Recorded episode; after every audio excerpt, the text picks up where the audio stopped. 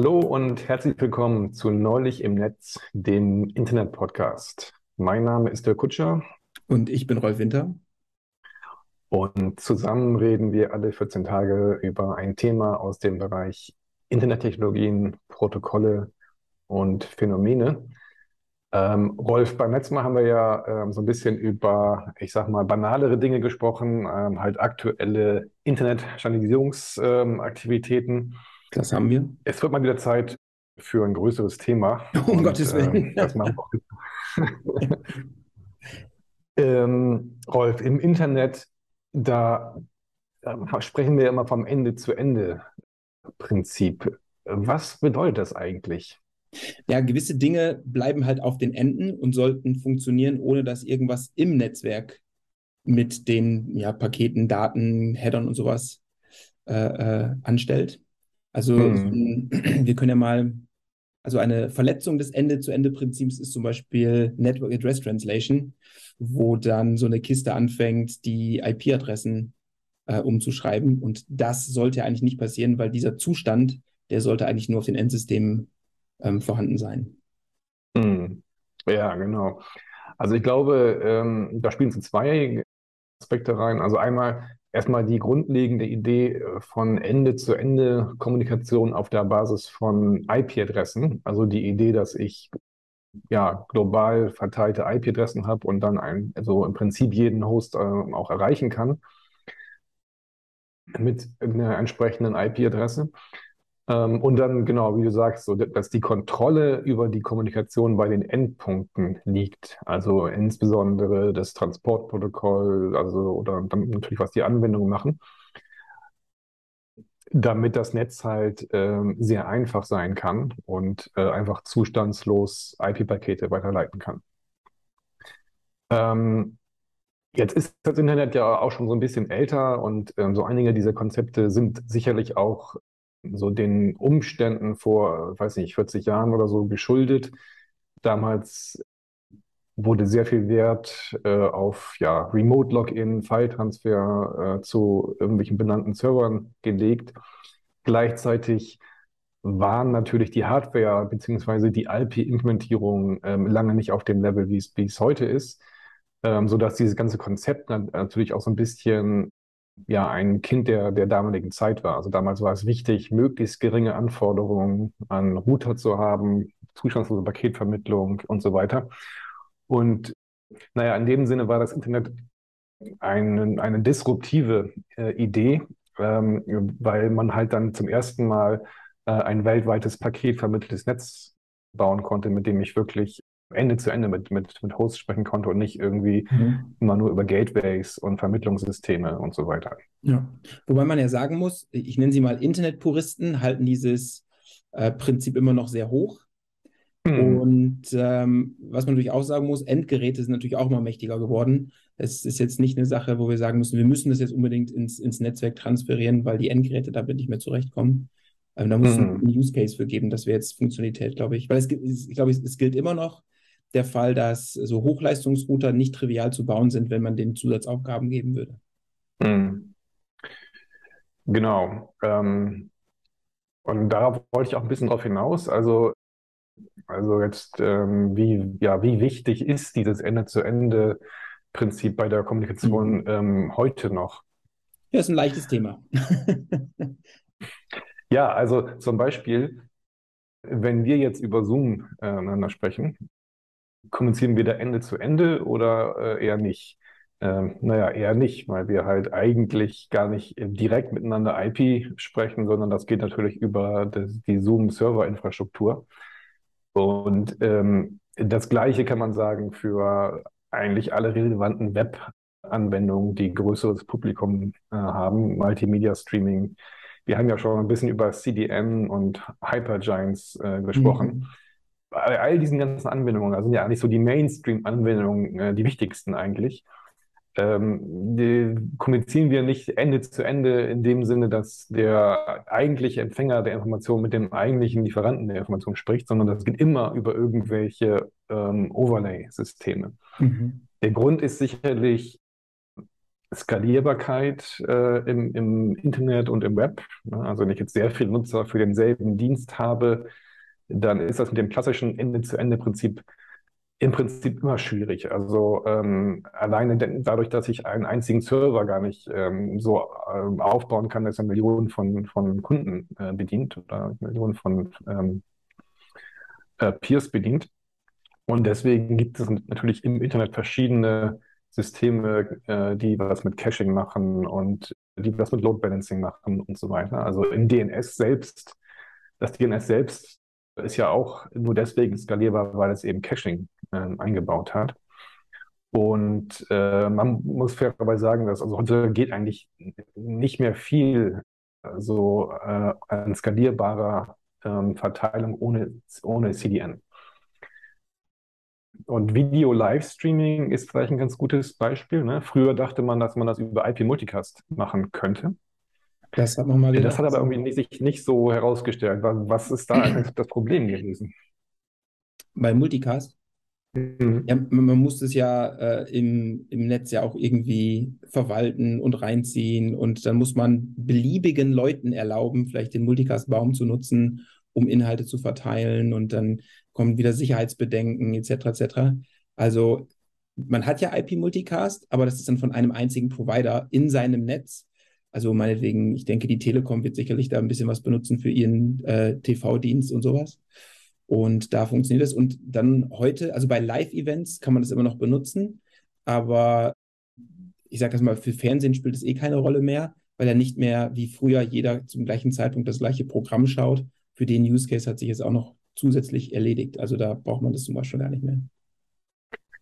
Ja, genau. Also innerhalb eines äh, einer Provider-Domain, da ähm, gibt es gelegentlich noch IP-Multicast für IPTV. Aber ansonsten Interdomain-Multicast erfordert halt auch Interdomain-Multicast ähm, ähm, was halt auch Skalierbarkeitsprobleme hat. Ähm, dann ist auch nicht ganz klar, wie man jetzt eigentlich ja die Kosten da aufteilt. Also wenn ich da irgendwas verschicke und es an Milliarden von Leuten geht, äh, muss ich da irgendwas für bezahlen oder wer sollte dann dafür kompensiert werden? Und das andere ist natürlich auch ein Sicherheitsproblem. Also wenn jetzt jeder einfach mit einem Paket sehr viele äh, Leute erreichen kann, dann ist natürlich auch die Gefahr für Angriffe sehr, sehr groß.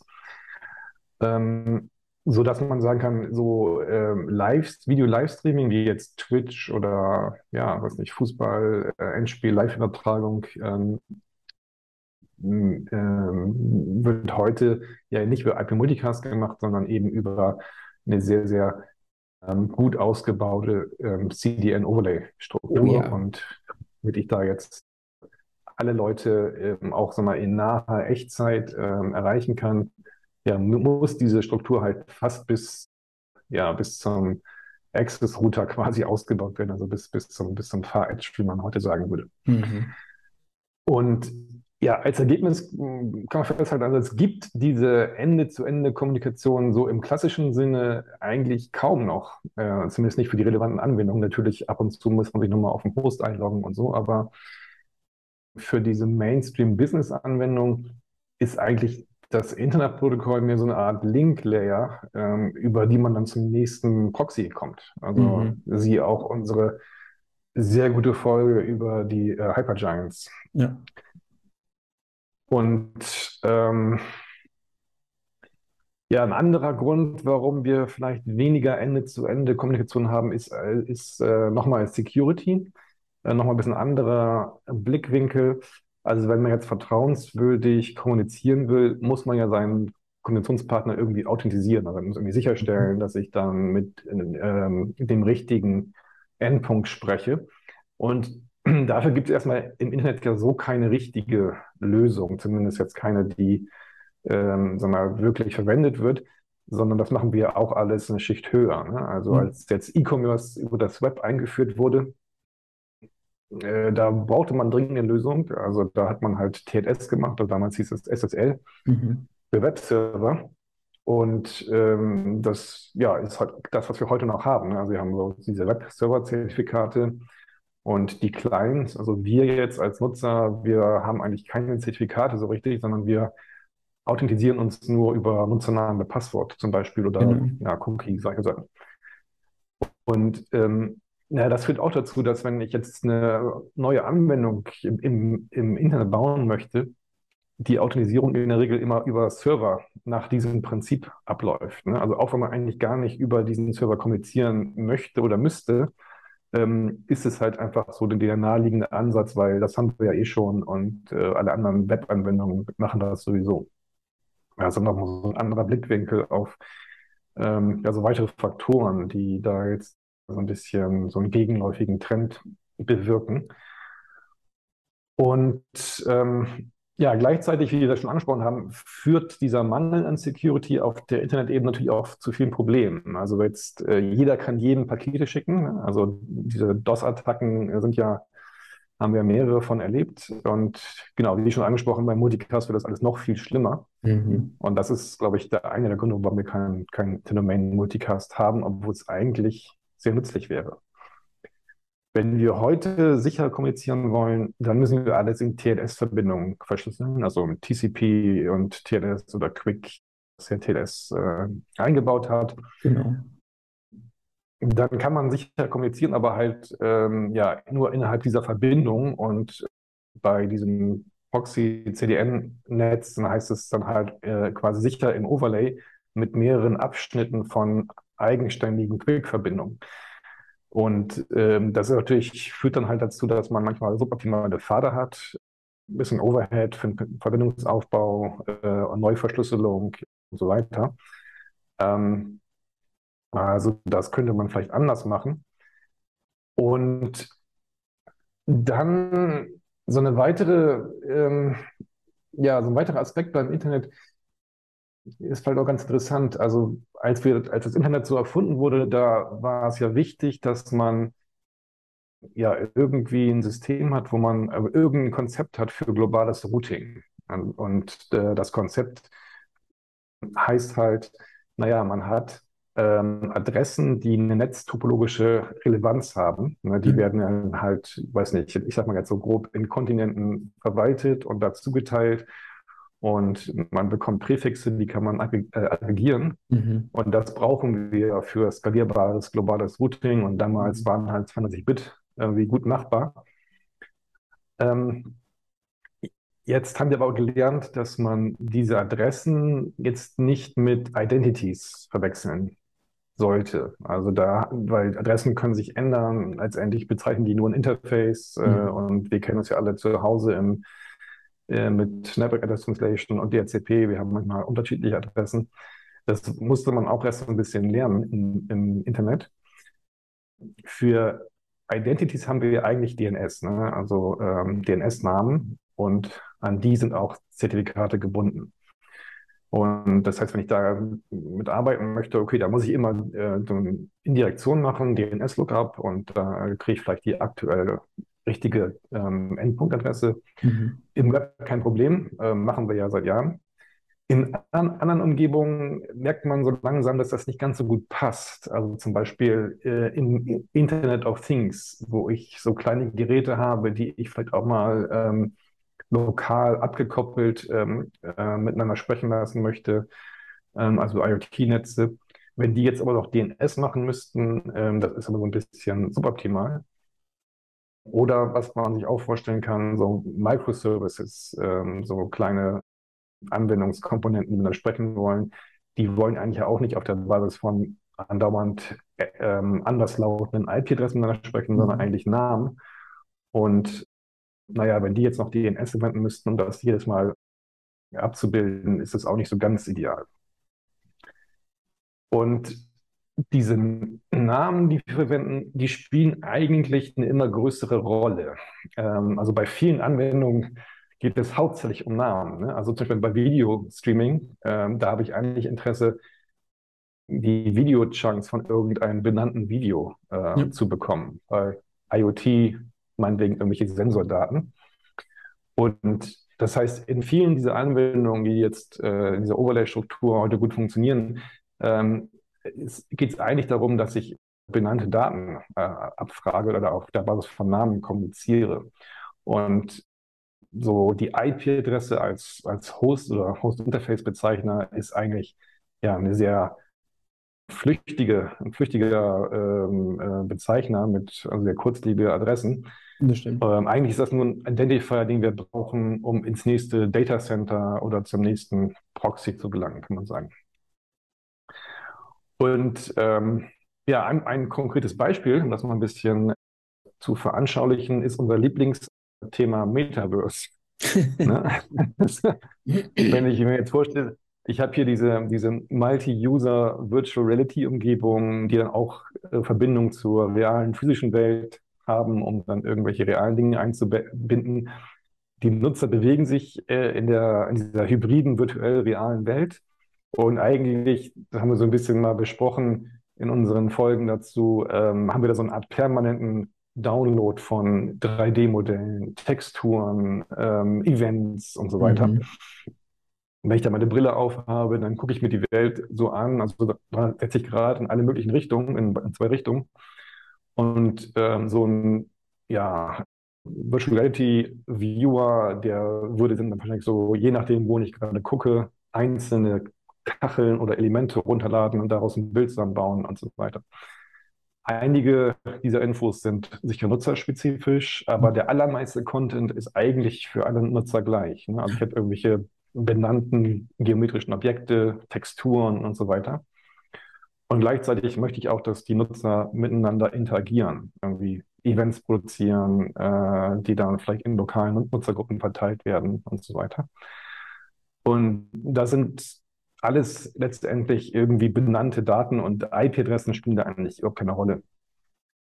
Und in solchen Systemen, jetzt wie jetzt so ein, so ein Metaverse-System, ähm, wäre eigentlich so ein klassisches Design, bei dem jeder Nutzer eine eigene Verbindung zu einem Server oder CDN-ähnlichen Overlay hat, eher kontraintuitiv. Also wenn ich dann überlege, dass ich jetzt ähm, mit zehn Leuten in einer 5G oder 6G-Zelle bin und am Ende ähm, haben alle eine, eine, einen Quick-Tunnel zu, ähm, zu demselben Proxy, dann muss ich aber die Info halt dann zehnmal übertragen.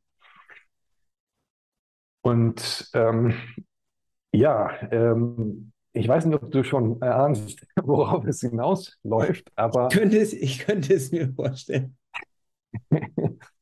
Soll ich es ähm, aussprechen oder möchtest du? Ich komme gleich dazu. Ähm, also, so die Idee ist, jetzt mal zu überlegen, wie wäre es eigentlich, wenn wir jetzt mal so aus den Erfahrungen aus 40 Jahren Internet, ähm, die, aus den Anforderungen moderner Anwendungen und auch so aus aus dem Wissen über die Möglichkeit heutiger Hardware, wir das verwenden würden, um das Netz so zu designen, dass es so diese wichtigen Use Cases, äh, also vor allem diese, diese Interaktion, Zugriff auf benannte Daten einfach direkt besser unterstützt. Und Rolf, darum geht es in der heutigen Folge. Das heutige Thema lautet Information-Centric Networking. Ich habe es geahnt. genau. Und ja, ich erzähle mal ganz kurz ein bisschen was zum allgemeinen Konzept und dann können wir das gleich mal so ein bisschen ähm, diskutieren und mhm. auseinandernehmen. Mhm.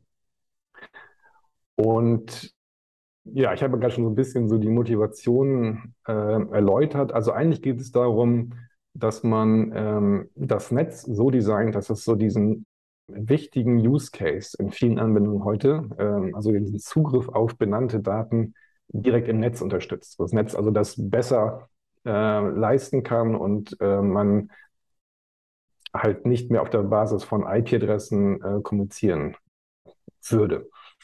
Das heißt, wenn ich eine Anwendung bin, die mit dem Netz spricht, ähm, dann würde ich das Netz fragen, gib mir mal, äh, weiß nicht, aus diesem Videostream den benannten Videochunk XY und äh, dabei ist mir eigentlich egal, woher das kommt, weil es ist halt meinem Videoplayer heute auch schon egal, mhm. ob das jetzt vom Cache kommt oder vom Netflix-Server ähm, weiter weg.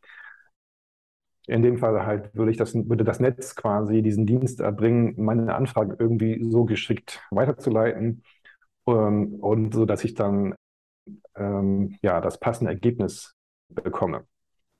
Also ganz anderes, ganz anderer Umgang äh, mit dem, mit dem Netz. So bei, bei IP war man nur froh, wenn man irgendwie sagen, so aus ja, ich sag mal so ein bisschen ähm, Engineering-Sicht äh, halt irgendwelche Pakete verschicken konnte, die dann irgendwo am Ende der Welt ankommen.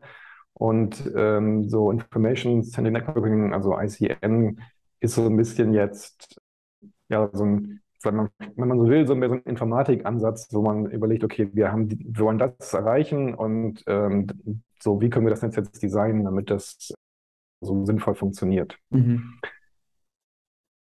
Und also wichtig ist dabei, das kann man gleich zu Anfang mal sagen, dass es nicht nur einfach um irgendwelche benannten Daten geht, sondern dass das Konzept ist, dass man Objektsicherheit von Anfang an mit einbaut. Das heißt, ähm, die Daten sind immer so authentisiert, dass ich äh, sicherstellen kann, dass sie zu dem Namen quasi passen, mit dem ich die Anfrage gestellt habe, sodass quasi jeder prüfen kann, ist das jetzt eigentlich äh, das passende Datum zur Anfrage, weil nur dadurch hat man ja diese, dann diese, ich sag mal, Herkunfts- oder Ortsunabhängigkeit, dass es egal ist, von, von wo, wo die Daten kommen.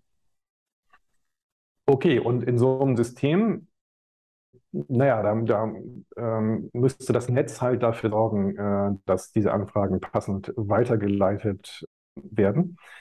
Und ähm, ja, daraus ergibt sich schon so ein grundlegend ein anderes äh, Konzept für Sicherheit ähm, und auch Transportfunktionen. Äh, also im Internet, da haben, haben wir so quasi so eine ja, bekannte Schichtstruktur, wo wir ähm, Schicht 3 einfach nur IP-Pakete zustandslos weiterleiten. Dann haben wir unsere Transportfunktionalität und dann oben drüber heutzutage immer Security, also TNS. Und ähm, das ist halt bei ICN ähm, anders. Da ist quasi jedes Paket, wenn man so will, also jedes Datenpaket äh, für sich selbst ähm, ja, signiert und wenn man möchte, halt auch verschlüsselt. Das heißt, die Sicherheit würde da auf der, ich sag mal, Datenpaket- oder Objektebene ähm, passieren.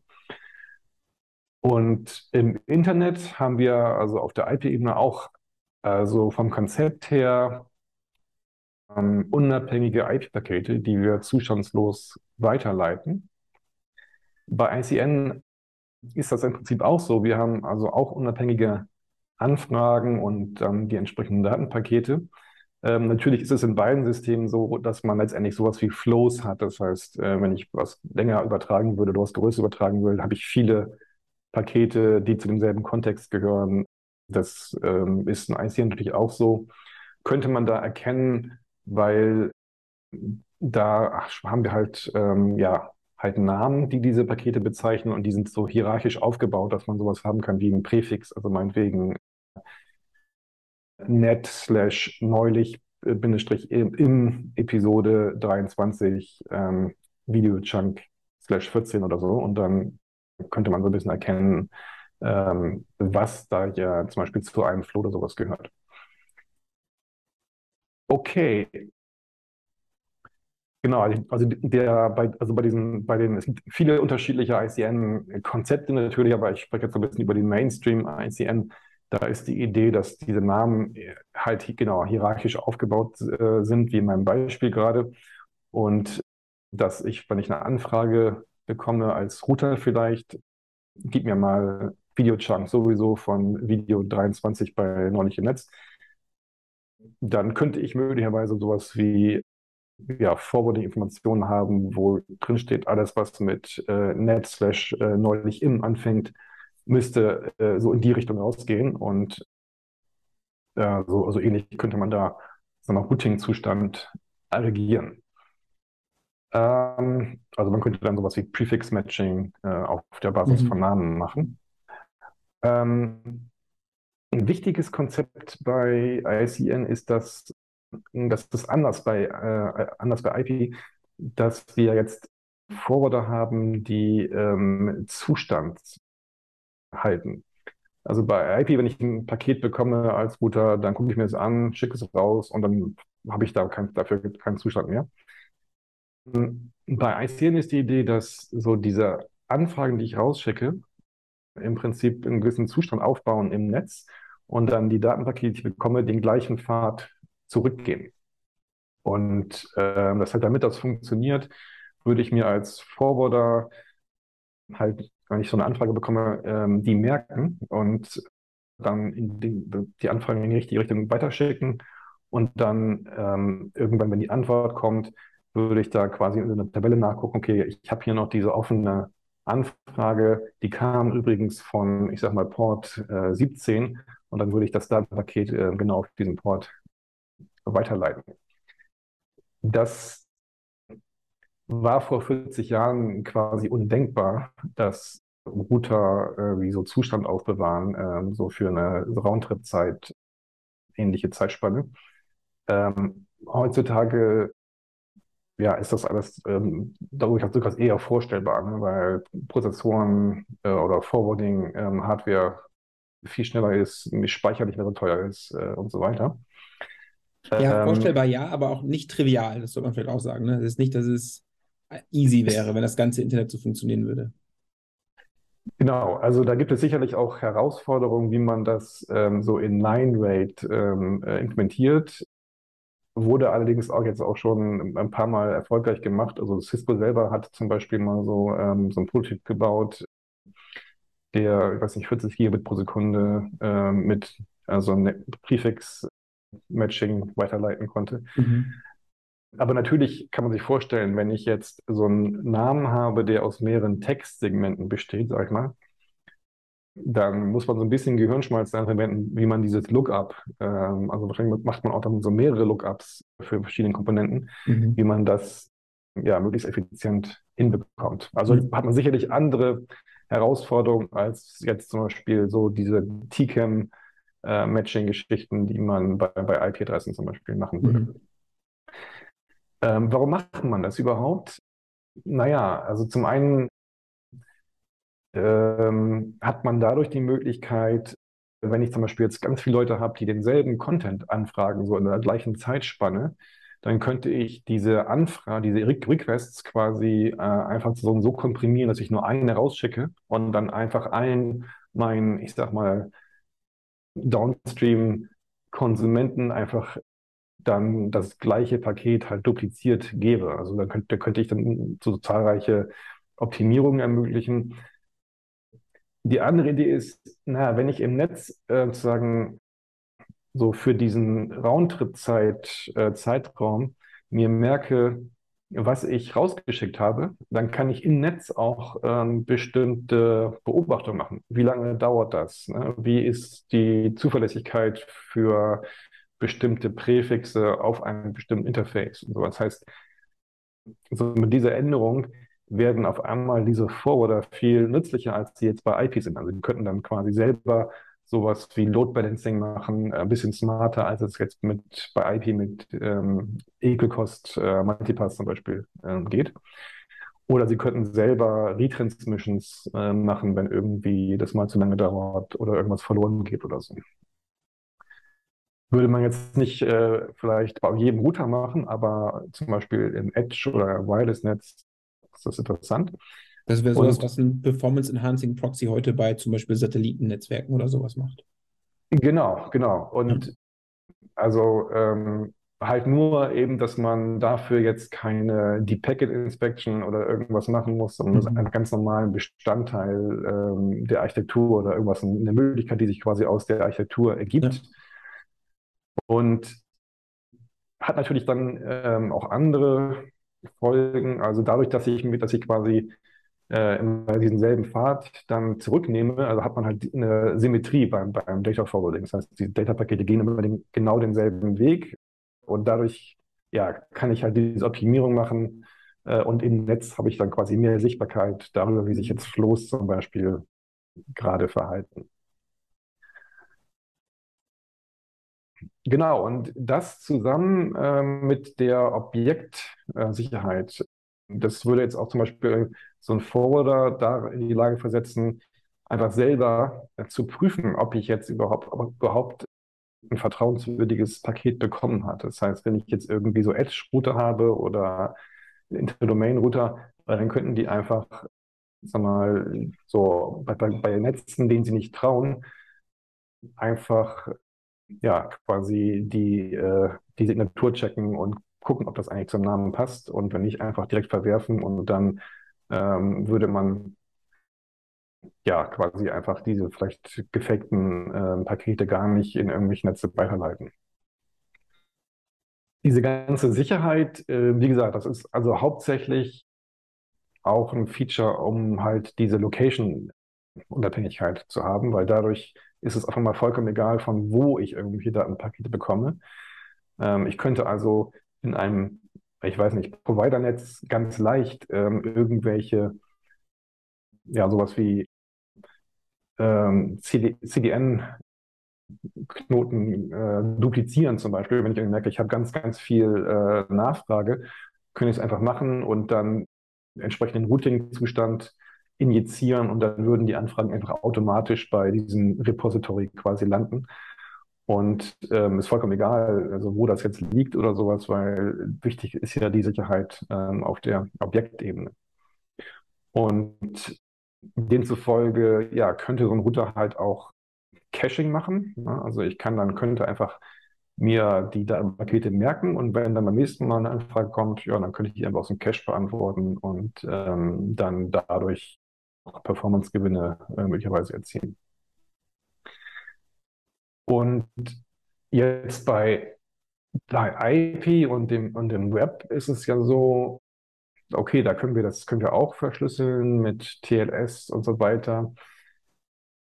Wir haben dann ja quasi noch so was wie eine Public Key Infrastruktur. Also irgendwie sind dann die Zertifikate äh, wiederum signiert und so weiter. Und dann haben wir im Webbrowser irgendwie Root-Zertifikate vorkonfiguriert. Ähm, jetzt bei ICN hat man auch gesagt, okay, das können wir vielleicht auch noch gleich ein bisschen anders machen, indem wir das einfach mit ins System einbauen. Das heißt, wenn ich jetzt ein Datenpaket bekomme, das signiert ist, dann erhält, enthält das gleichzeitig ähm, den Namen des Schlüssels. Und dieser Schlüssel ist quasi auch ein weiteres Datenobjekt, das ich dann ähm, einfach über den gleichen Mechanismus abfragen kann. Und ist natürlich wiederum signiert, vielleicht von irgendeiner höher liegenden ähm, Instanz. Und das heißt, ich habe so diese, diese Public Key Infrastruktur so in dieses System äh, mit eingebaut und dann so ein bisschen auch diese, dieses Problem, was wir heute haben mit Web PKI äh, und so weiter, so ein bisschen, ja, nicht gelöst, aber vielleicht ein bisschen ein anderer Ansatz, sodass man theoretisch auch leichter ohne diese bisherigen zentralen Instanzen kommunizieren könnte. Also wenn ich jetzt, weiß nicht, also hier in China ist es ja zum Beispiel so, dass wenn man sich trifft, dann scannt man seinen QR-Code und dann hat man irgendwie eine Verbindung über WeChat zum Beispiel hergestellt. Ähm, sowas könnte ich äh, sehr leicht in so einem ICN-Umfeld äh, machen oder eben, wenn ich äh, in einer gemeinsamen Organisation bin, haben wir halt das Root-Zertifikat und dann äh, könnte ich darauf aufbauend leichter irgendwelche Hierarchien von weiteren Signaturen und so weiter generieren, die ich dann direkt für die Paketkommunikation verwenden könnte. Aber ein Trust Anchor brauche ich doch trotzdem irgendwo. Also irgendwo muss es ja aufhören. Genau, also ähm, ich habe da nur jetzt die Möglichkeit, da so ein bisschen ähm, flexibler und dezentraler mit umzugehen, ähm, weil es einfach so ein wichtiger Bestandteil ist. Also jedes Paket braucht das äh, irgendwie eine Signatur. Mhm. Und ähm, so dass man sagen könnte, ja, also dann ähm, hat man vielleicht jetzt nicht diesen Sonderfall wie jetzt im Web, sondern man macht es einfach generell und mhm. dadurch ja, kann man halt äh, verschiedene Möglichkeiten quasi nutzen. Ähm, das, das, Caching ist jetzt ähm, nicht nur wichtig für also das, so das Teilen von Daten, also wenn mehrere Leute die gleichen Daten anfragen, dass sie aus dem gleichen Cache bedient werden, sondern einfach auch vielleicht so als Transportoptimierung. Ne? Also zum Beispiel im, im Wireless-Netz oder wenn mal irgendwie was verloren geht oder sowas, dann könnte ich einfach selber von, von den gecachten Daten, die ich vorher erzeugt habe, profitieren, indem ich zum Beispiel eine Retransmission schicke, die dann aber vielleicht nicht mehr ganz bis zum Server gehen muss, sondern dann von irgendeinem Cache auf dem Pfad dahin beantwortet werden kann. Also es ist so ein, gibt so zwei, zwei Use Cases, also einmal einfach Lastreduzierung durch, durch Sharing, aber eben auch Transportoptimierung einfach äh, für einen Nutzer alleine schon. Mhm. Ja, genau. Und das sind so, so die Grundideen, die so die, die Grundfeatures. Ähm, also man hat quasi so ein Netz, wo man diesen Dienst Zugriff auf äh, benannte authentisierte Daten so als, ähm, ich sag mal, ähm, First-Class-Service anbietet, also als Grund, Grunddienst.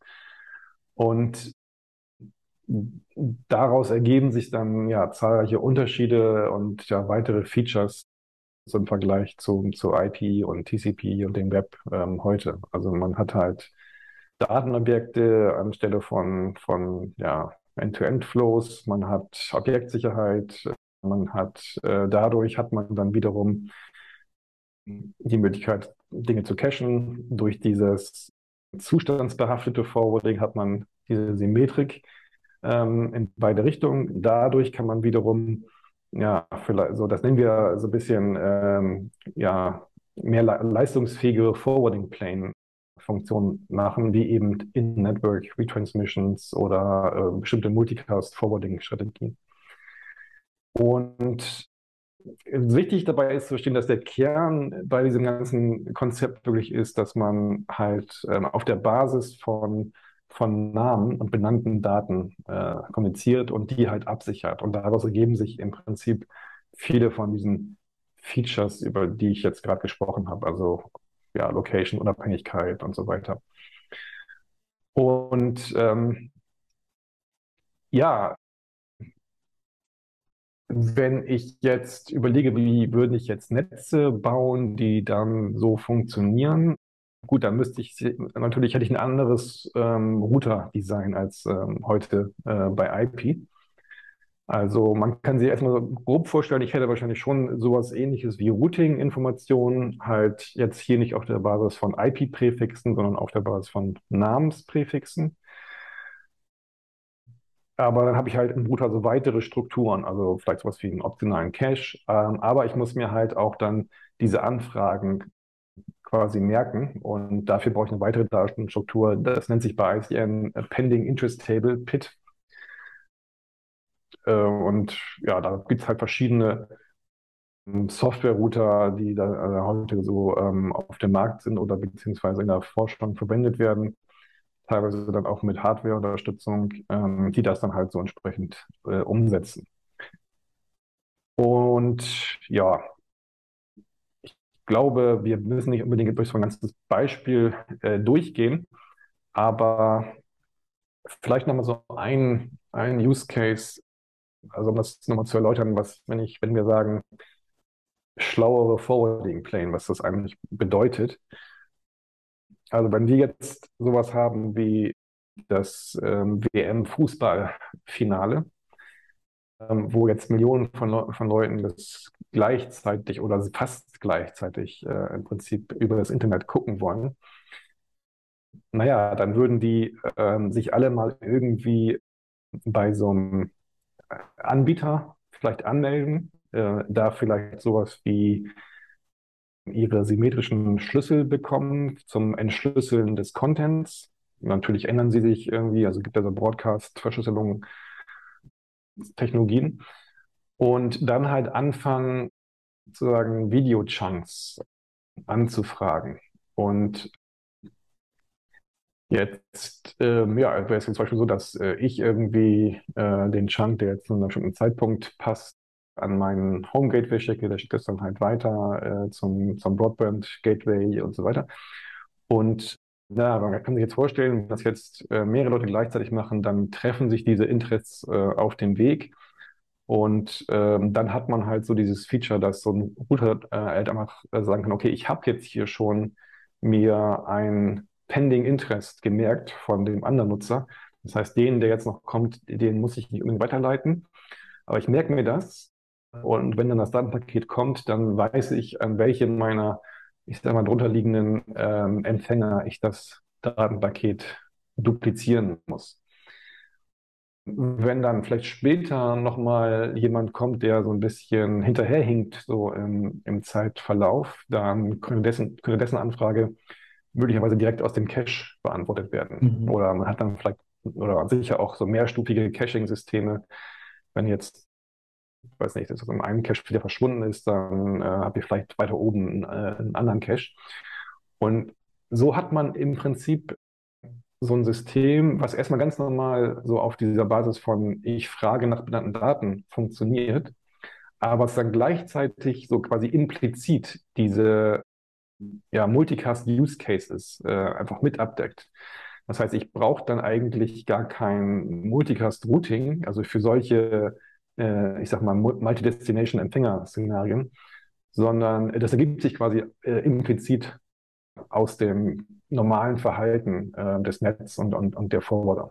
Und das ist ja schon recht attraktiv. Äh, es ist im Prinzip äh, nicht unähnlich zu dem, was jetzt Media over Quick Quick, also MOC, was wir beim letzten Mal gesprochen haben, mhm. auch macht, nur eben halt auf, nicht auf der, auf der äh, Anwendungsebene, sondern einfach direkt auf der Netzebene. Ja.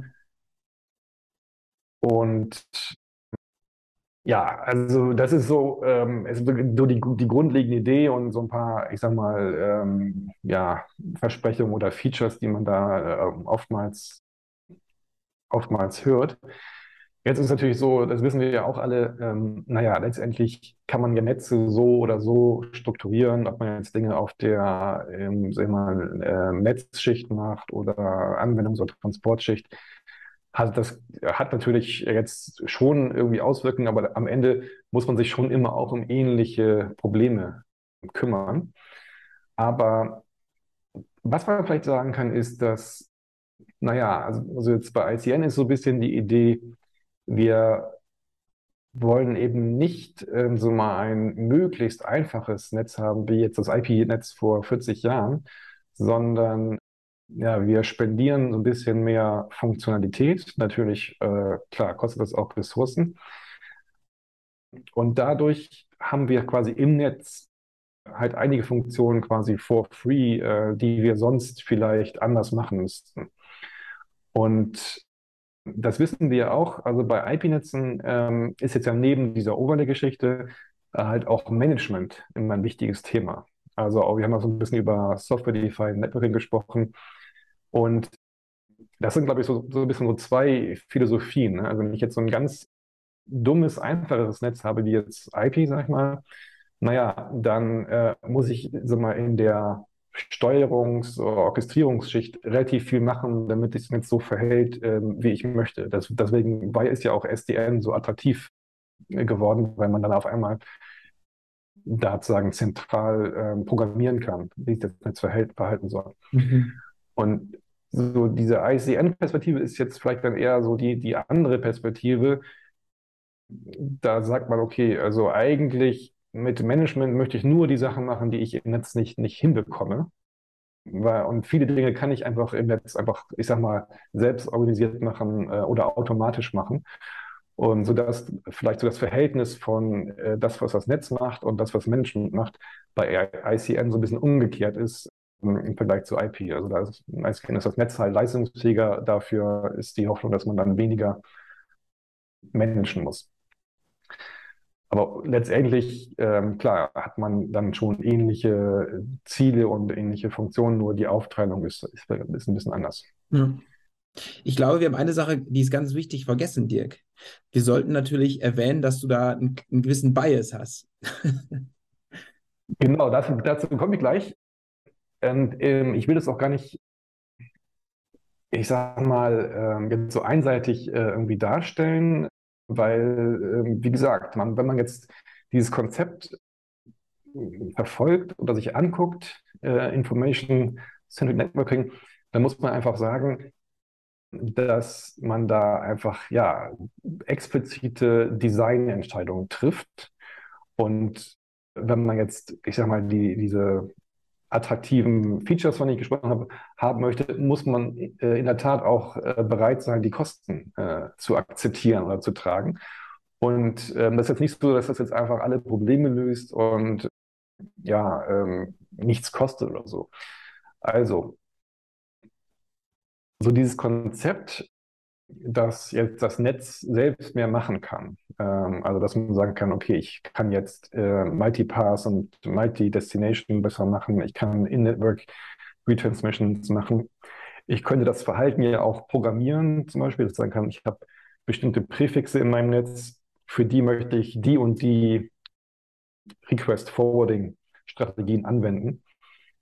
Also, dass ich das machen kann, das ist erstmal nicht schlecht. Also dadurch könnte ich sagen, ich kann die höheren Schichten äh, besser unterstützen und äh, einige interessante Anwendungen besser machen. Aber klar, wenn man das macht, muss man auch sagen, okay, dafür muss ich akzeptieren, also ich habe mehr Zustand pro Paket, ich habe auch mehr Processing-Aufwand pro Paket. Also ich muss Name-Lookups machen, Prefix-Matching und so weiter. Ähm, ich habe dieses symmetrische Forwarding, ähm, das ist erstmal nicht schlecht, aber ähm, naja, wenn ich halt Netze habe, die jetzt gar nicht so symmetrisch sind, ist das vielleicht gar nicht, gar nicht so, gar nicht so gut. Ja, und viele ähm, Provider denken da über Kosten und die wollen vielleicht den Rückweg gar nicht so haben wie, er, wie der Hinweg, weil der teurer wäre. Genau, also insgesamt habe ich schon andere, aber habe schon eine komplexere äh, ja. Entscheidungslogik, muss man schon sagen dieses Prinzip, ähm, dass ich das Netz so habe, dass ich einfach nach benannten Daten fragen kann, ist auch erstmal attraktiv, weil dadurch habe ich vielleicht auch so für Anwendungen so ein viel natürlicheres Interface. Ne? Also die, wie gesagt, die Anwendungen funktionieren in der Regel sowieso äh, oftmals nach diesem Prinzip. Und diese Namen ja, sind auch vielleicht hilfreich, um bestimmte Forwarding-Entscheidungen zu treffen, Aggregation, Filter, Filtern könnte ich damit natürlich machen. Äh, also im, vielleicht allgemein kann man sagen, ich habe dadurch eine größere Ausdrucksmöglichkeit, also als einfach nur so irgendwelche IP-Adressen. Der Nachteil ist natürlich, okay, wenn ich jetzt alles auf Basis von Namen mache und ich schicke meine Anfragen mit Namen ins Netz, dann habe ich erstmal so per Default ähm, so ein gewisses Vertraulichkeitsproblem, weil jeder die Namen sehen kann. Da müsste man drüber nachdenken. Also gibt es natürlich auch Vorschläge dazu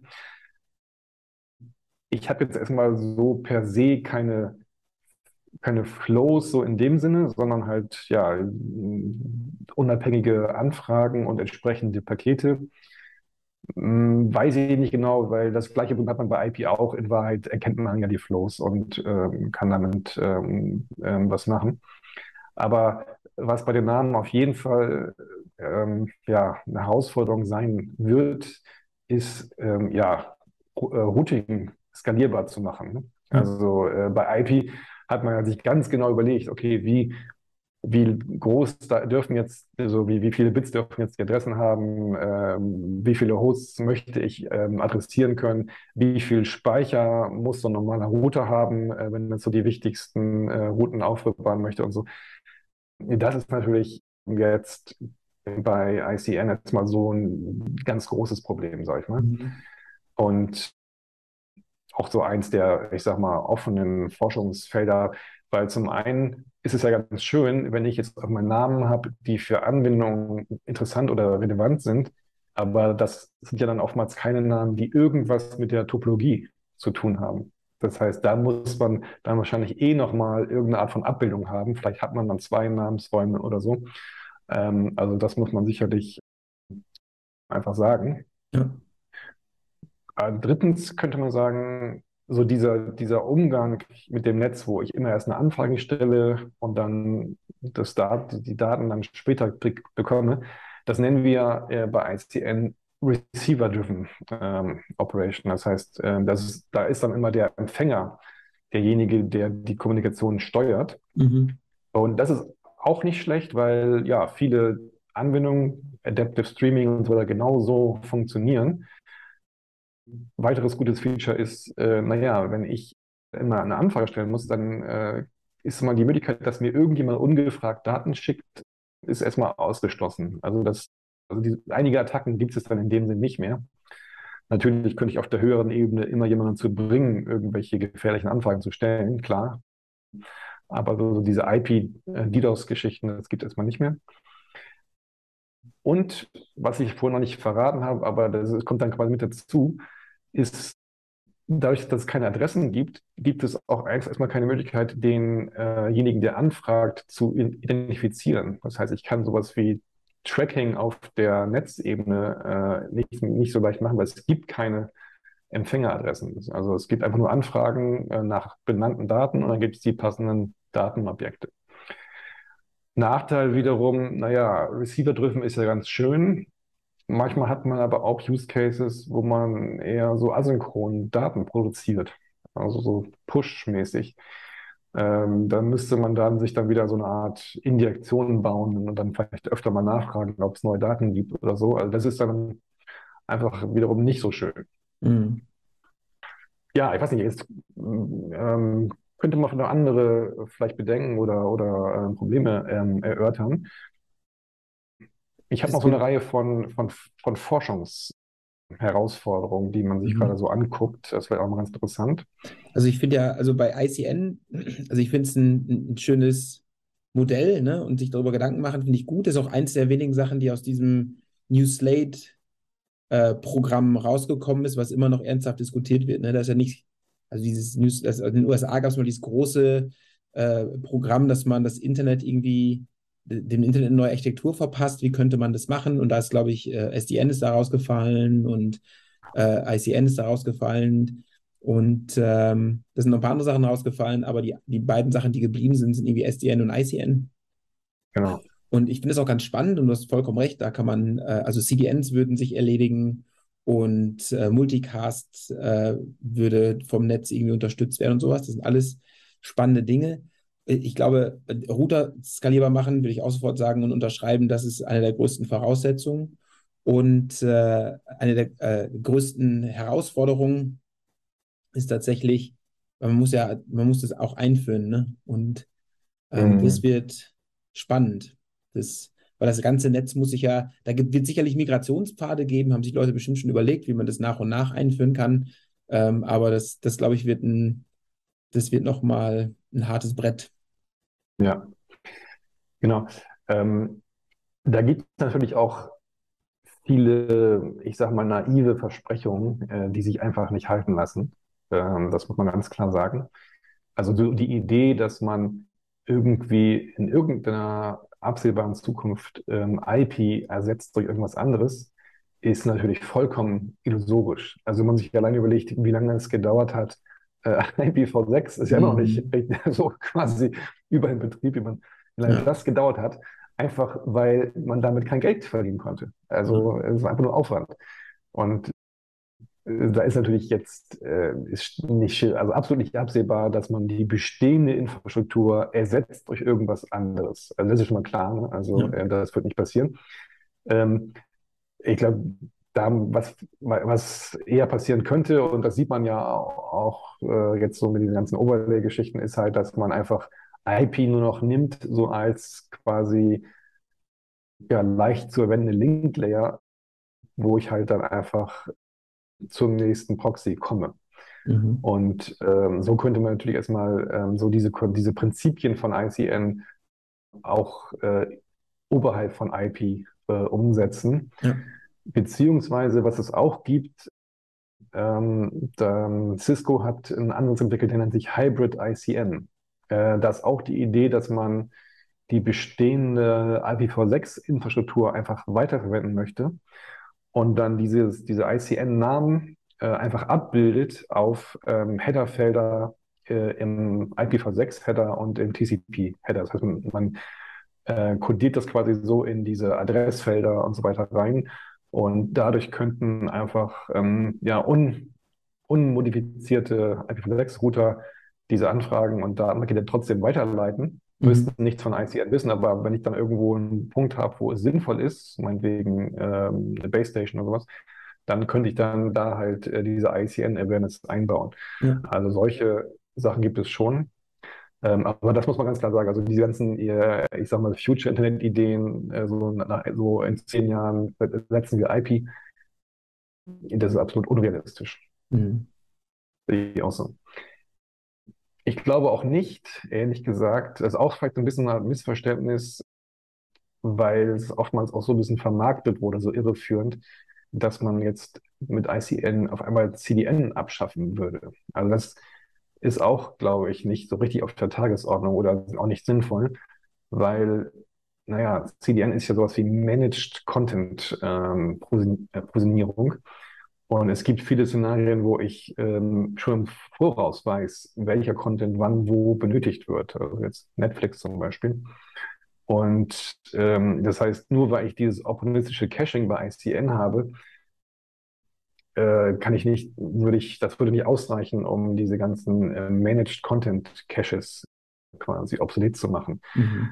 Was wahrscheinlich viel netter wäre, wäre einfach diese Ein äh, ähm, Anbindung und, äh, von diesen CDN-Caches in so ein Netz. Da habe ich ja heute irgendwie, äh, weiß ich, zehn verschiedene Verfahren. Der eine macht das mit BGP ähm, Prepending, der andere mit DNS Redirection und so weiter.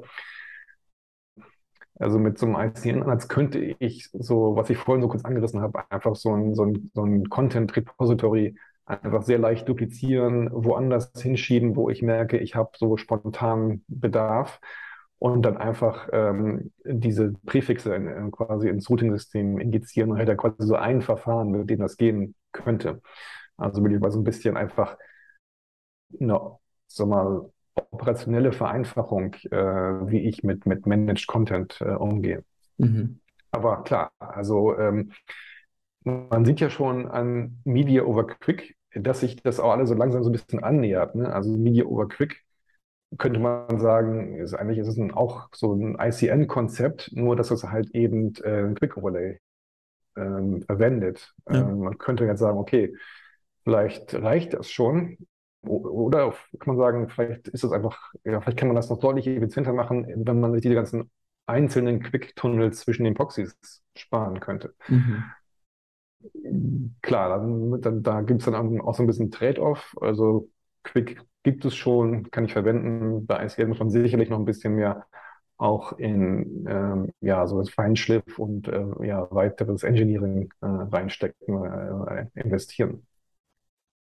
Ja, und dann gibt also so für die Leute, die sich ein bisschen ähm, an der Forschung interessiert sind, ähm, gibt es so ein paar, ein paar Themen. Also grundsätzlich ist ja immer so, wenn man jetzt Dinge mal ganz anders betrachtet, eben wie jetzt Kommunikation über das Internet nicht mehr auf der Basis von IP-Adressen Ende zu Ende, sondern auf der Basis von diesen benannten Daten, dann ergeben sich natürlich einfach automatisch auch so ein paar neue ähm, ja, Chancen, aber sicherlich auch sowas wie Herausforderungen, wo man auch ein bisschen weiter drüber nachdenken kann. Also diese, dieser Receiver-driven Ansatz mit der, dieser Pfadsymmetrie ähm, da kann man erstmal die Frage stellen, wie würde man dann dann Congestion Control machen? Auf einmal hat man gar keine Achs mehr, sondern ähm, es ist irgendwie andersrum. Ne? Man, man fragt nach Daten und bekommt Daten. Also so TCP müsste man quasi so umdrehen dann. Mhm. Und äh, in der Tat ist es dann bei ICN so, dass halt ja der Empfänger, also Receiver, ähm, eben darüber bestimmt, mit welcher Rate diese Interests äh, verschickt werden. Und da könnte man erstmal so grundsätzlich so ähnliche Algorithmen verwenden wie bei TCP, also Additive Increase, Multiplicative Decrease, äh, wenn man irgendwie Packet Loss oder meinetwegen Delay beobachtet. Ähm, das kann man schon machen. Aber jetzt ist es halt so, ICN ist eben nicht Ende zu Ende, ne? also, was wir vorhin groß besprochen haben, sondern eben eigentlich Multi-Source. Das heißt, die Daten können eigentlich von überall her kommen, also verschiedene Quellen. Das ist ja auch gerade der Witz dabei, der Reiz dabei. Mhm. Aber das heißt auch, ähm, ich habe dann vielleicht so, wenn ich so einen Flow habe, zum gleichen Präfix, dann wird halt vielleicht die eine Anfrage mal von, äh, was ich, dem, dem Server weit weg beantwortet, die nächste Anfrage vielleicht vom Cache oder vielleicht von einem anderen Intermediary-Server, keine Ahnung. So, so Dinge wie Roundtrip-Zeit, ähm, Erfassung äh, und dann halt entsprechende Ratenkonfiguration äh, ist dann nicht mehr ganz so trivial. Da muss, braucht man so ein bisschen andere Heuristiken, als man das vielleicht bei TCP kennt. Und ähm, so die, die Forschung befasst sich im Prinzip damit, wie ich äh, so Congestion Control Multi-Path Aware machen kann, weil das ist so eins der, der interessanten Features, die ICN eigentlich bietet. Aber dann muss man dafür halt Congestion Control auch ein bisschen anders machen und dadurch, dass das Netz mehr leisten kann, naja, dann würde man sagen, dann muss das Netz vielleicht auch ein paar mehr Infos rausrücken, die jetzt vielleicht äh, auf der Empfängerseite wichtig sind, um die, die richtige Interestrate, also Requestrate ähm, zu, zu bestimmen. Mhm. Genau, da gibt, da gibt es jetzt verschiedene Verfahren, wie man jetzt Congestion Exposure und sowas machen kann. Brauchen wir jetzt, glaube ich, nicht drauf einzugehen. Nochmal auf das Thema Routing zurückzukommen, habe ich ja vorhin gesagt, ist eins der zugegebenen Herausforderungen. wie gesagt, bei IP haben wir diesen topografisch ähm, angepassten ähm, Adressraum und haben CIDR, also Classless Interdomain Routing und so weiter. Bei Intradomain haben wir bei IP sowas wie Link State Routing, ne, OSPF oder ISIS. Und äh, eben Interdomain haben wir BGP, also Fast Label Routing kann man sagen. Und jetzt die Frage, okay, wenn ich jetzt so ein ICN-Internet mir vorstellen würde, äh, wie würde ich da eigentlich ein Routing machen? Und da gibt es so interessante Perspektiven. Also zum einen, wenn ich so im lokalen Netz bin, äh, kann man sagen, vielleicht brauche ich nicht unbedingt so Routing-Protokoll in, in allen Szenarien. Ich habe ja ohnehin dieses zustandsbehaftete Forwarding. Das heißt, so ein Router, der bekommt irgendwelche Anfragen und kann dann entscheiden, auf welchem Interface er die weiterleitet. Wenn er jetzt nicht weiß, wohin das gehen soll, könnte er zum Beispiel was machen wie Broadcast oder Multicast und dann einfach mal sehen, was dann zurückkommt.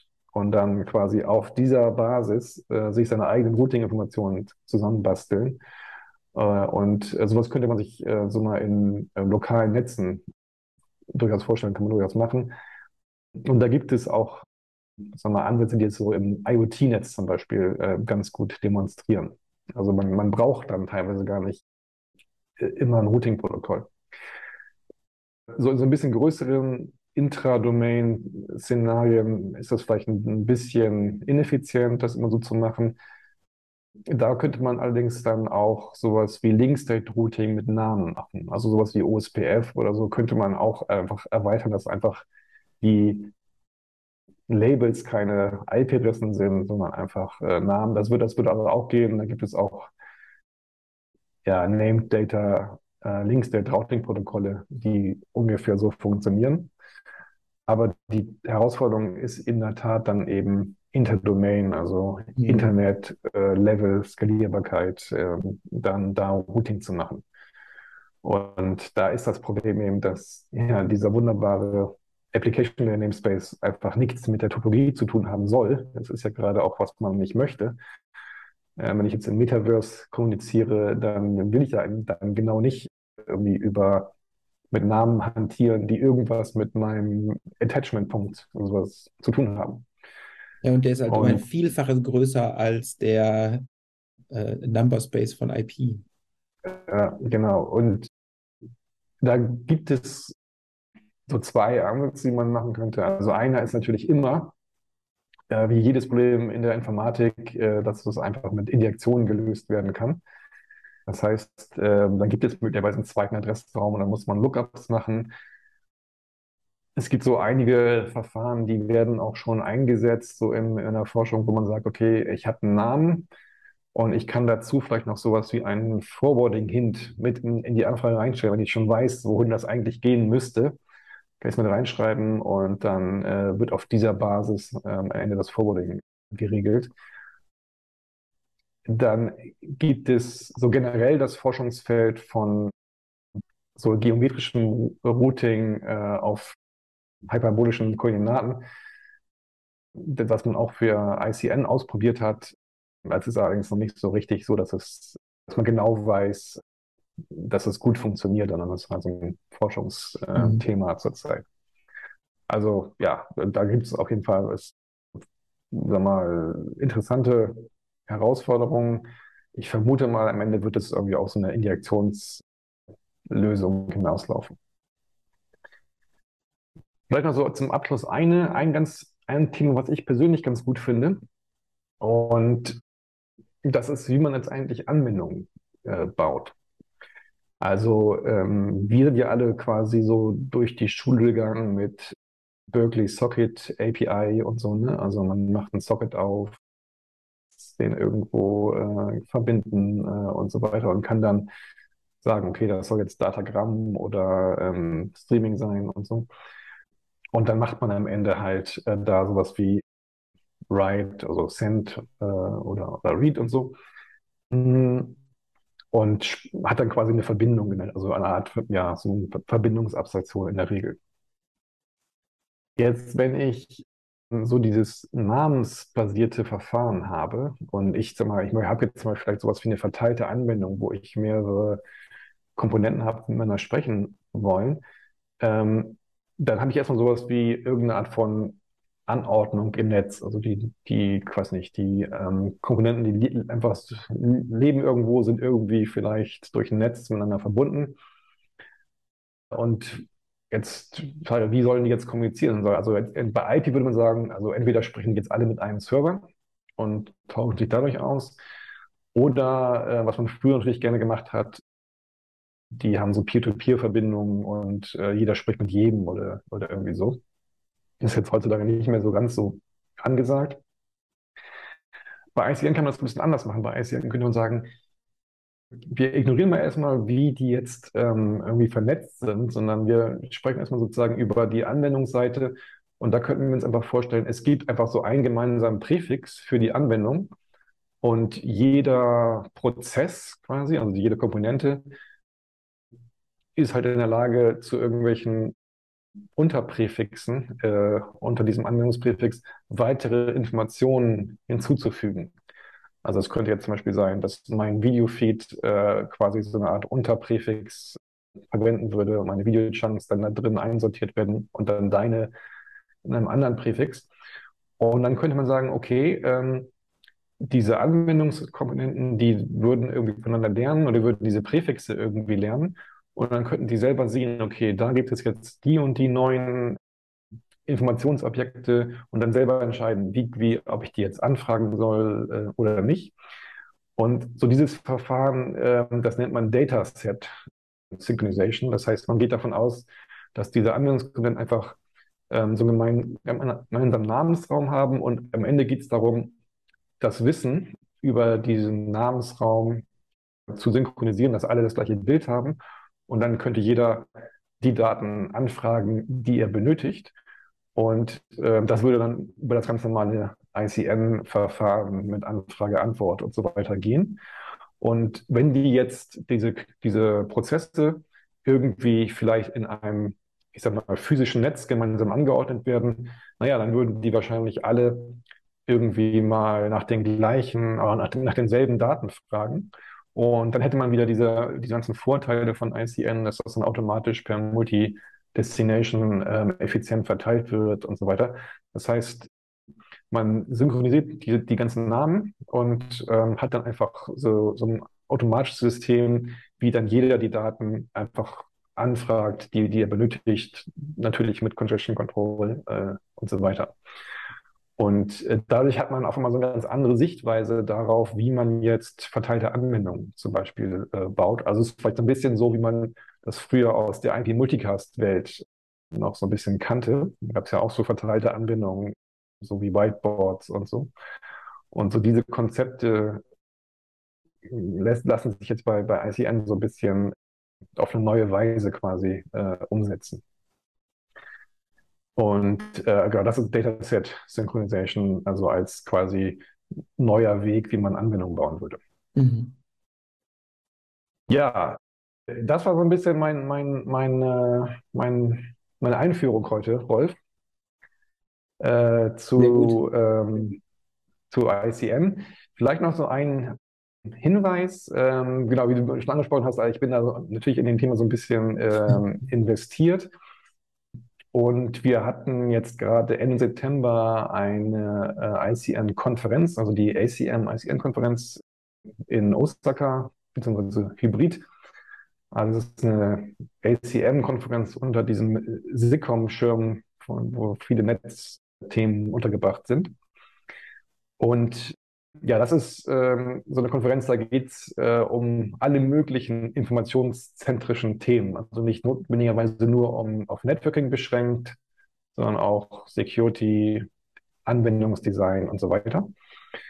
Und einfach mal ganz kurz so ein paar, so ein paar Highlights, die vielleicht äh, interessant sind. Also es gab eine, eine, sehr gute Keynote von meinem Kollegen Dave Oran, der so ein bisschen, der quasi früher bei Cisco gearbeitet hat und ähm, sozusagen ICN so aus der Sicht eines Routerherstellers ganz gut kan kannte. Äh, und da so ein bisschen so die, ja, die Entwicklung nochmal resümiert hat und dann so weitere Forschungsfragen ähm, aufgeworfen hat. Also sehr, sehr interessant, wenn, ich da so ein bisschen orientieren möchte. Und dann gab es zwei ganz gute Panels. Und zwar eins zu äh, Multicast, wo unter anderem John Cookcroft von, äh, von Cambridge ähm, mit dabei war, der früher auch viel den Multicast gemacht hat. Und naja, äh, da war so ein bisschen die Frage, kann ICN jetzt vielleicht mal dieses Multicast-Problem lösen, was IP irgendwie nicht gelöst hat? Und da gab es ein paar interessante Perspektiven. Also zum einen ist der Begriff Multicast bei ICN irgendwie vielleicht gar nicht so angebracht, weil Multicast heißt ja, ich sende irgendwas äh, und das kommt dann bei einer bestimmten Empfängergruppe äh, an. Bei ICN hat man eigentlich zwei Sachen. Zum einen kann man diese Anfragen, also die nehmen wir Interests, multicasten, theoretisch, okay. Würde man, das ist vielleicht jetzt eher so ein Ausnahmefall. Ähm, das, was wir vorhin beschrieben haben, wo dann viele, ich sag mal, Empfänger die gleichen Datenanfragen bekommen, das ist ja eher sowas wie Multi-Destination Delivery. Also da sendet ja niemand aktiv was an äh, eine Million Leute, sondern eher so, dass sich das einfach so automatisch ähm, ergibt.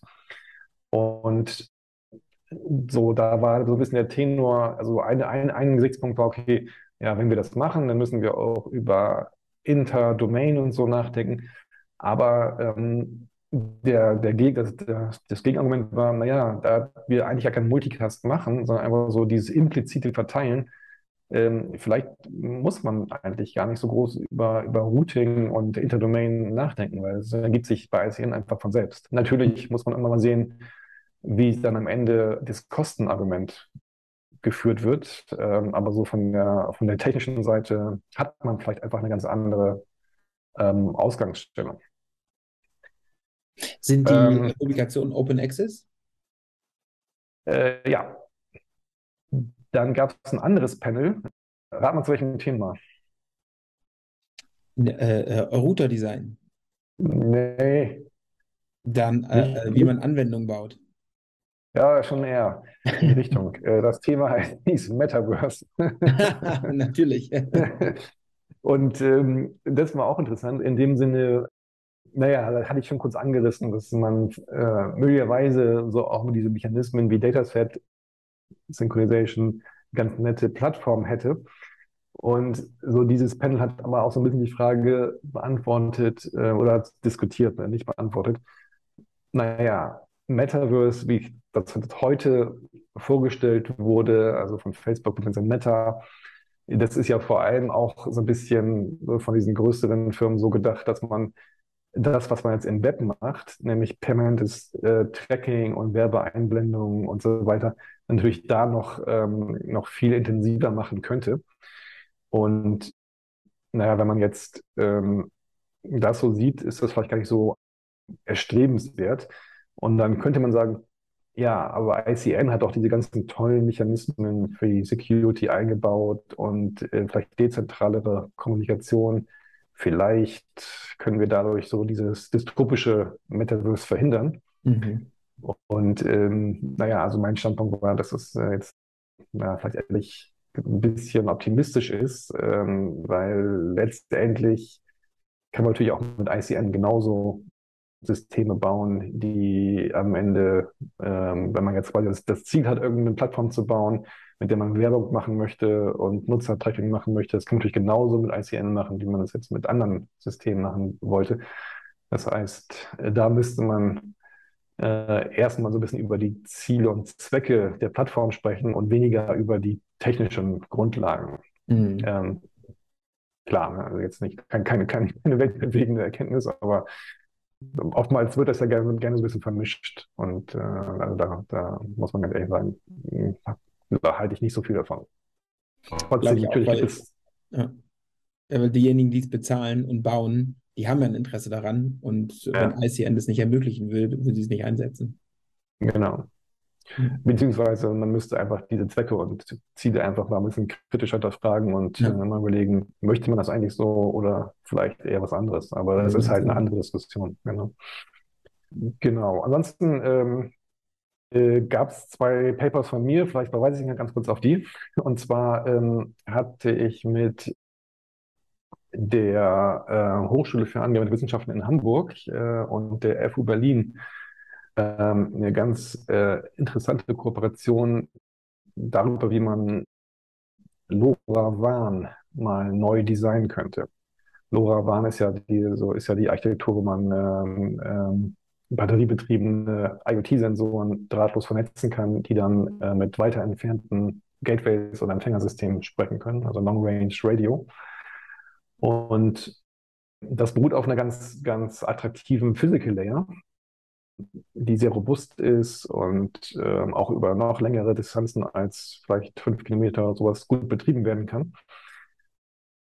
Die Mac-Layer obendrauf, das ist quasi so das, was die LoRaWAN-Architektur ähm, äh, ausmacht, ist eigentlich recht simpel und ja, dient eigentlich nur dazu, dass man ähm, quasi Sensordaten äh, über so ein bestimmtes festes System, also über so ein Gateway, der dann mit so einem Network-Server spricht, äh, irgendwie los wird und dann am Ende irgendwelche Cloud-Server hat, äh, von denen man die Daten abgreift.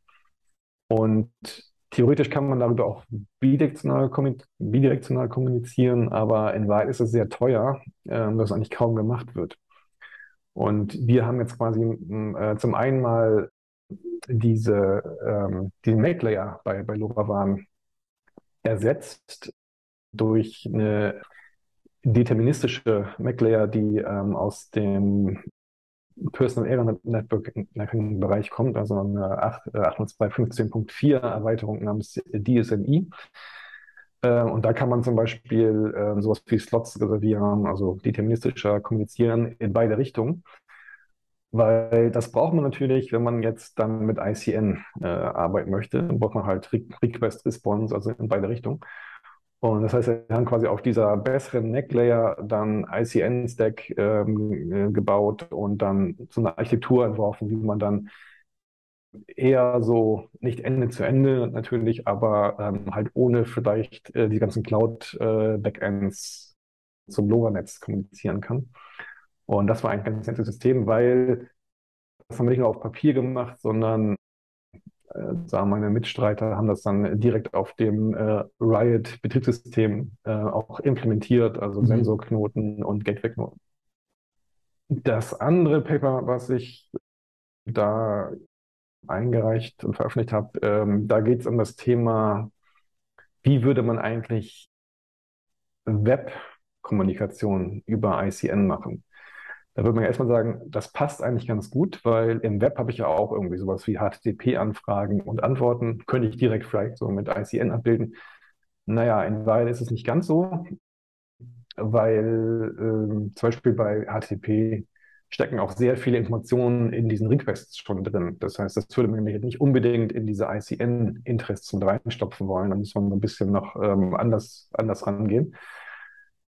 Aber wir haben so ein System ent entwickelt, also so entworfen, wo wir ähm, so diesen Stack, den man heute so kennt, mit äh, IP, äh, UDP, Quick TLS und so und HTTP3, also ein bisschen vereinfachen kann, dass man trotzdem eine ähnliche Funktionalität hat. Das heißt, man macht sowas wie Key Exchange und dann diese Anwendungsanfragen und so, aber halt dann eben mit ICN und nicht ähm, in diesen verschiedenen Schichten. Und äh, also haben wir Papier geschrieben, was das mal skizziert und so ein bisschen dann da ähm, also einen Vorschlag macht, wie man das quasi äh, angehen könnte. Verlinken wir in den Shownotes, ähm, wie auch meine Zusammenfassung von der äh, ganzen ACM, ICM-Konferenz, äh, wer das nochmal nachlesen möchte. Das machen Ja, also insgesamt muss man vielleicht so in der, wenn man jetzt das nochmal so kurz abschließend diskutieren wollte, sagen, also ICN in der Praxis, äh, naja, da gibt es viele Missverständnisse. Ne? Also äh, ICN soll IP setzen und wir müssen alle Router ersetzen. Das ist, äh, ja, wie wir schon gesagt haben, irgendwie nicht so richtig realistisch. Ähm, sondern was schon eher relevant ist, ist, dass man, ja, vielleicht, wenn man ISGN einsetzen möchte, das eigentlich machen kann, also auf verschiedene Weisen.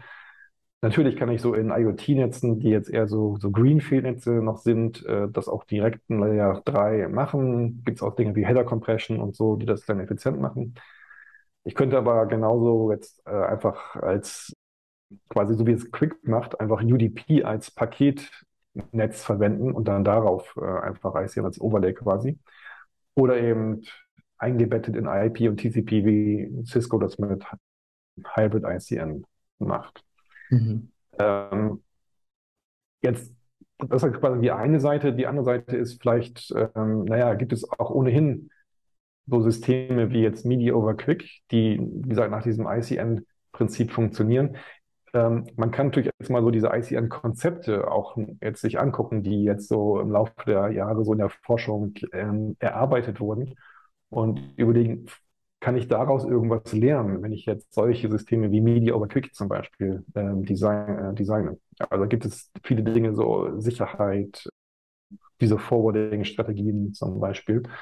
Also es geht nicht immer unbedingt darum, dass ich irgendwie das ganze Paket nehme und dann morgen irgendwo äh, so einsetze, sondern äh, naja, es geht einfach auch darum, die wissenschaftlichen Erkenntnisse zu nehmen und die dann vielleicht so bei neueren Systemen äh, zu verwenden. Also viele Ansetzungsverfahren, die jetzt bei ICM entwickelt wurden, sind auch in anderen Systemen anwendbar oder werden da auch äh, nach und nach angewendet. Also auch Receiver-Driven Congestion Control, Object Security. Also zum Beispiel in der ITF haben wir ja CoAP, also Constrained Application Protocol. Und da gibt es ja auch jetzt äh, sowas wie Object Security ähm, Ergänzung, ähm, OSCORE. Ähm, das ist nicht das gleiche wie ICN, aber natürlich sieht man, dass also einige Konzepte wie eben Objektsicherheit, was jetzt bei IoT auch äh, interessant ist, weil man da weniger Verbindungen vielleicht haben möchte, dass das dann, dann so in, in die ja, Systeme reinfließt. Ja, Rolf, hat mir großen Spaß gemacht, ähm, das mit dir zu besprechen. ja, ich wusste ja, dass es kommt. Ich, ich hatte nur gedacht, es kommt früher hast dir lange Zeit gelassen. Ja, wir brauchen ja auch schon so ein bisschen äh, Vorbereitung, damit man erstmal die ganzen Probleme und Gegebenheiten äh, gut versteht. Mhm, wohl Und natürlich äh, kann man da sicherlich auch noch mehr zu erzählen, aber äh, das machen wir dann mal in der Zukunft. Ja, für, für den groben ersten Überblick war das schon sehr gut. Und äh, wer sich bisher noch nicht mit ICN ausgekannt hat, kennt sich jetzt zumindest so weit damit aus, dass er weiß, was es ist und was so die äh, Versprechen von ICM sind. Genau, und in den Shownotes verlinken wir noch ein paar Pointer auch zu Software-Systemen, äh, also für die Leute, die mal äh, damit ein bisschen ähm, experimentieren wollen. Mhm, unbedingt. Alles klar, dann ziehe ich jetzt mal den Stecker. Äh, ach nee, bei ICM gibt es gar keinen Stecker. Dann äh, beende ich jetzt mal die, die Anfragen. Alles klar, äh, wir sehen uns. Alles klar, ciao. ciao.